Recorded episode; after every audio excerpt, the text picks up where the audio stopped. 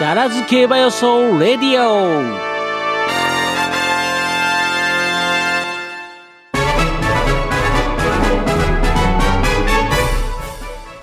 はい、えー、ということでね、えー、この時間からは我々のね予想コーナーの方に移っていきたいなと思います、はい。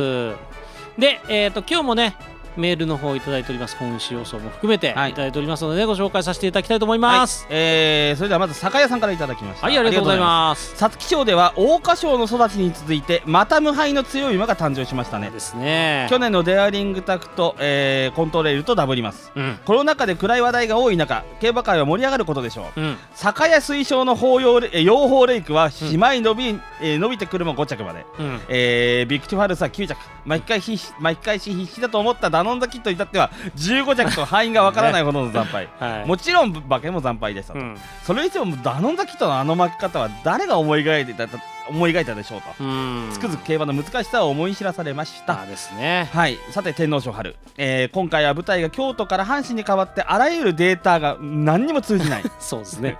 ような、えー難解戦です、うん。えー新興勢力か実績馬か、えー人気馬割れ加減でぜひゲットしたいものです。うん。3頭しか買わない酒屋予想の1頭目は。お3頭しか買わないんですね、お素晴らしい。本当今回そうなんですよ、うん本当に。えー、キンカメ産駒のユーキャンスマイル。ユーキャンスマイルはい。おハマれば切れます。うん。で2頭目はディアスティマはい。はい。この馬はとにかく長くいい足を使いますと、はい。格上格上挑戦になりますか、ね上りとなりますからね、えうん。粘り粘ると見ていますと、うん。問題3頭目うん。候補たくさんいて絞りきれませんが、うん。あえてなら1番ワールドプレミアですと、はい。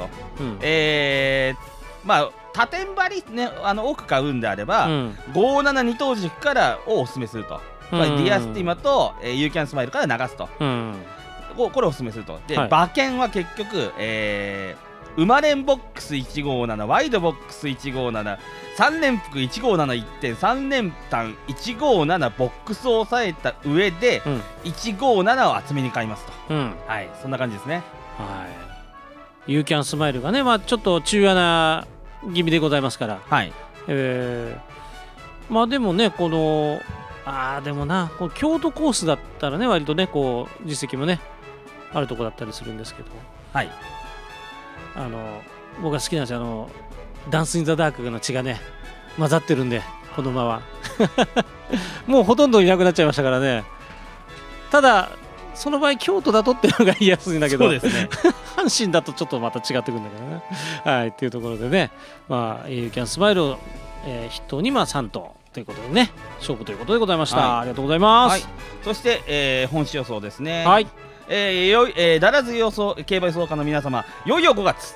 うん。G1 開催連、えー、G1 連続開催で盛り上がっていくところ緊急事態宣言ですがと、うん。えー、お家で競馬しっかり楽しんでいきましょう。気合親父はイベントで休みなしです。ああねお仕事からそうですね、えー大変ですね、先週はまたもや当然のように無敗馬が勝つといったえー皐月賞。はいうん。そしてそのお方がお連れになるお連れになるのが人気薄といったいつものトレンド、はい。えー馬券トレンド 状態ですとはい。弊社一貫してはい。3連単のみで勝負しておりますが、うん。的中すれば一発ドカン今週も狙います。お。でもこれでエピファネイアをサンデー系牝牝馬につけりゃ、うん。たちまちサンデーサイレンスの 3×4 が出来上がりですからね、うん。ダビスタの世界かウマ娘かと、うん。えー今後エピファエピファ産駒要チェックですね、さて天皇賞春はい。ここここしばらく天候やら馬場適正やら枠順やら諸条件にこだわりすぎてたようでうん。結局強い馬が勝つそしてひまわれする、うん。えー泣き流れ的な流れになってると、うん。ななってるように思いますと、でこの春天とりあえず本命不在やってみないと分かりません、うん。なぜもともとサンプルが、えー極めて少ない特別な距離と。うん。いやしかも阪神なんていつもやらない場所じゃねえかと。ねえ。ええ あの 1, 周目外回りしてみんなで一斉にロープでラチ作って そう。2周目内回りなんですと。とその上引っかからないようにととか陣営が心配する気象でも無観客で静かだったりするので要はぶっつけ本番なのですと、オルフェやゴールデンシップじゃ帰ってこれないかも ありましたこれね思うけどね多分ねディープインパクトもね、うん。ぶっ飛んできそうな気、うん。頭いい馬みんな飛び飛んできますからねああいうことすると、うん。で、えーでも彼らは勝ったと。うん。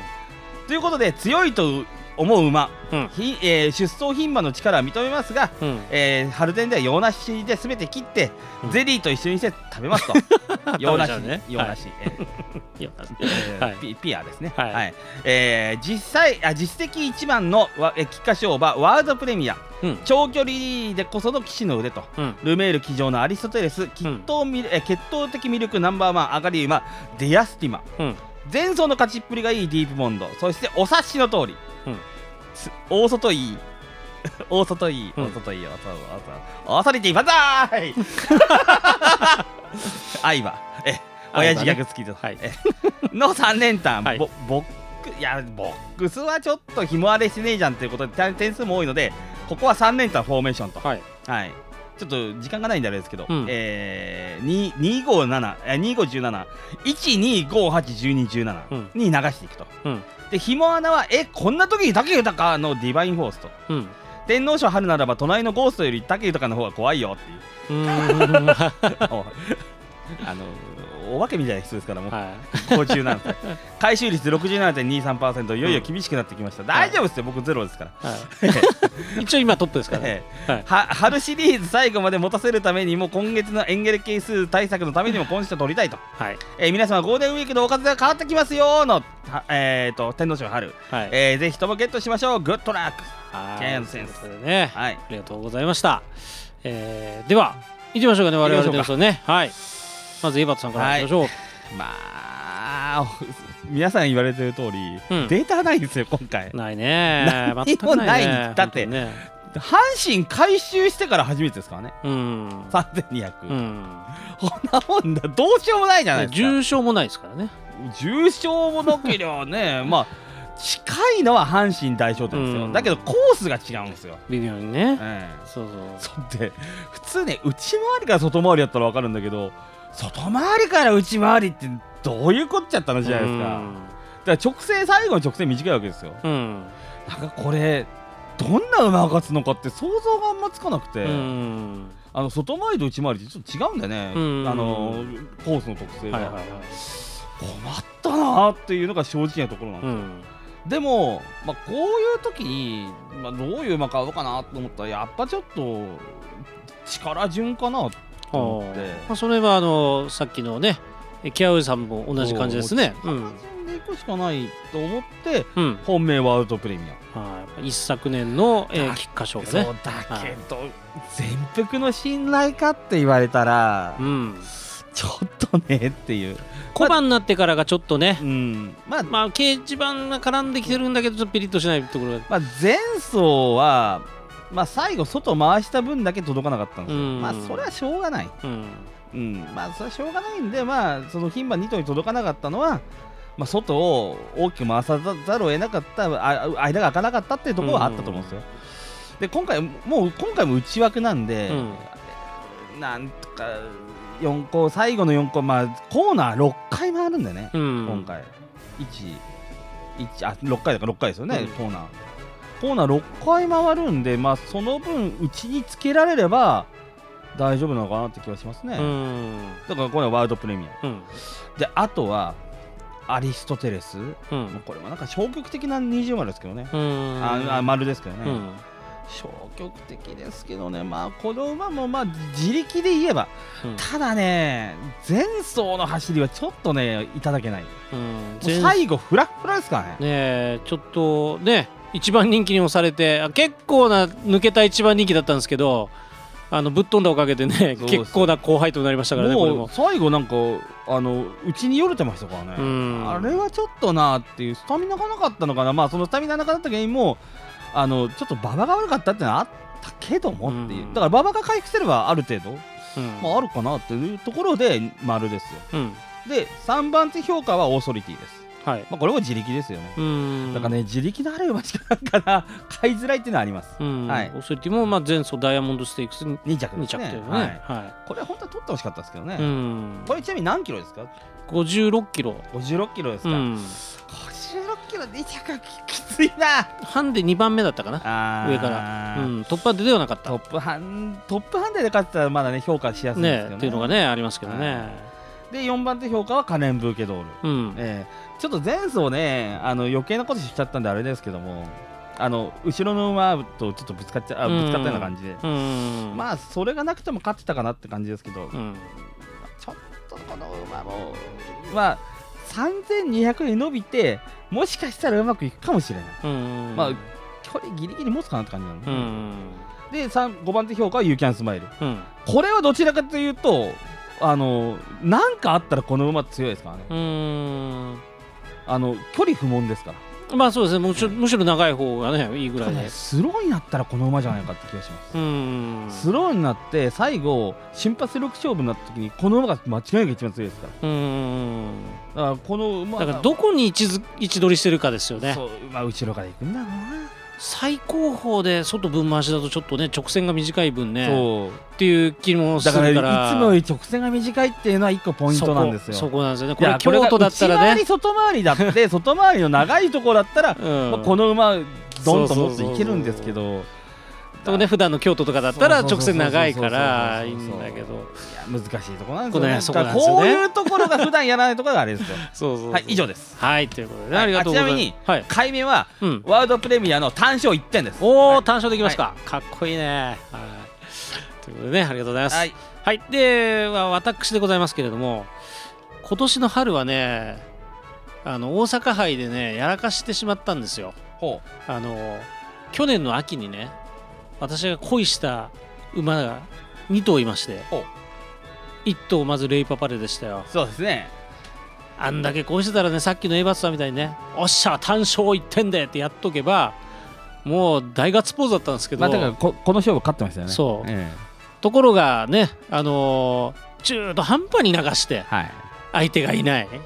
一番やっちゃいけない。4, 着までみたいな、おいおいおいみたいな一頭ぶっ込んできてね、はい。みたいな、えーもうねそのね同じ二の舞はしたくないと。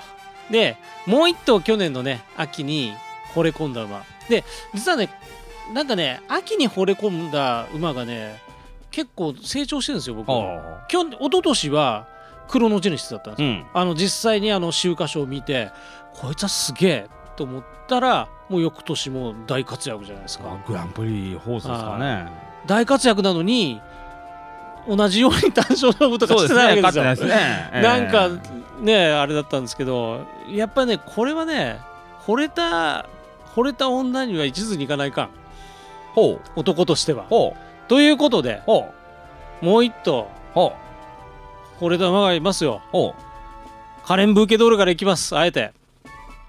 うで単単勝全部ぶっ込みますか？いや単勝ではいかない。単勝も一応買う予定ですけど。重勝未勝利。はい。そうに2勝負なんですよね この馬ね。